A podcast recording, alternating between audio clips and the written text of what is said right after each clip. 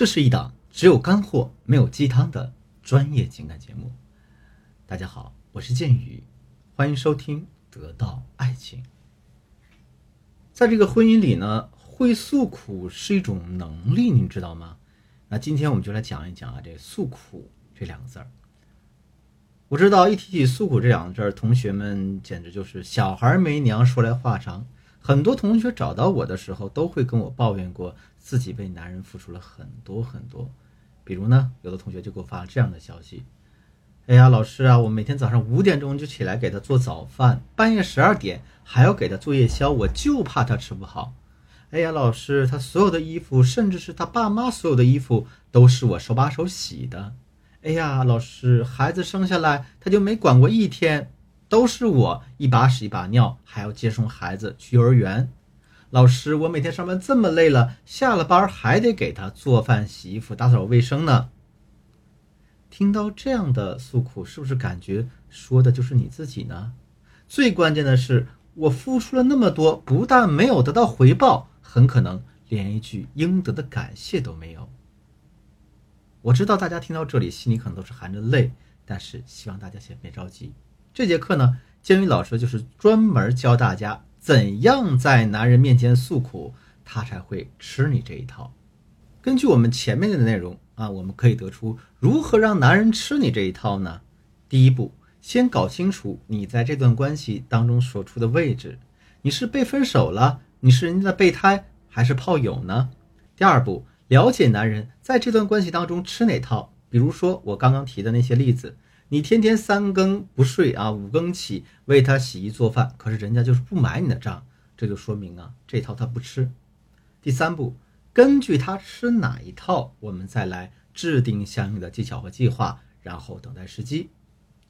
复习一下我们前面的内容，我们现在就来开始这节课的主题。我给大家讲几个诉苦的实操案例。第一个案例呢是调侃式诉苦。昨天呢，有一个同学跟我这么说的，说啊，建宇老师，我生病了，后背啊一直疼。那我说你现在怎么样？严重不严重啊？啊，他说我现在正在去医院的路上呢，应该不是很严重。我松了一口气，然后我问他，我说那你跟你老公说了没有啊？他说呀，我只跟我老公说了我后背疼，要去医院看看。然后呢，他说要跟我一起去，我觉得不是很严重，就拒绝了他，让他去上班了。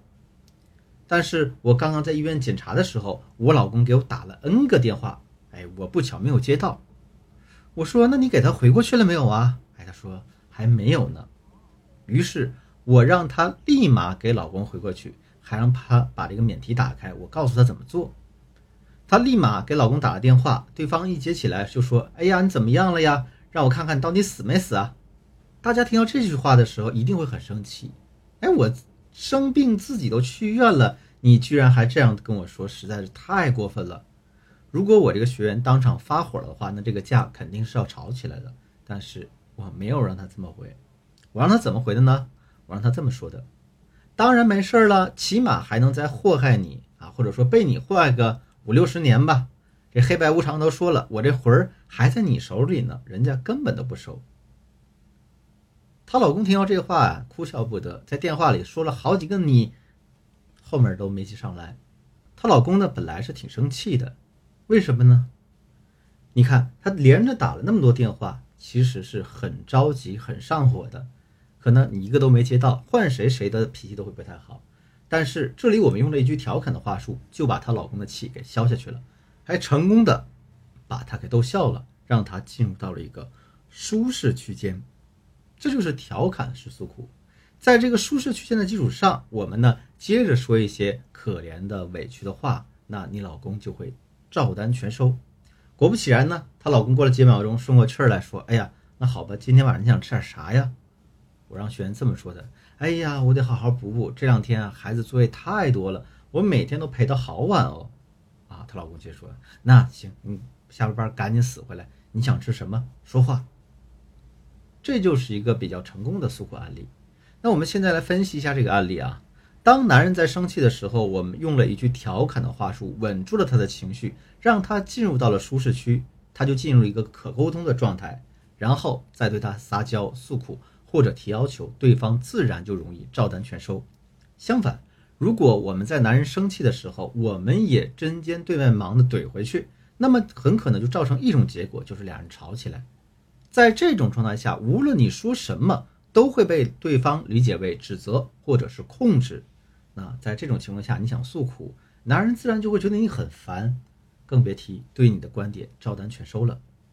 那今天的课程到这结束了，下节课我们将讲诉苦的另外一种方式——调侃式诉苦。如果你对这个系列内容感兴趣的话啊，一定要准时收听我们内容。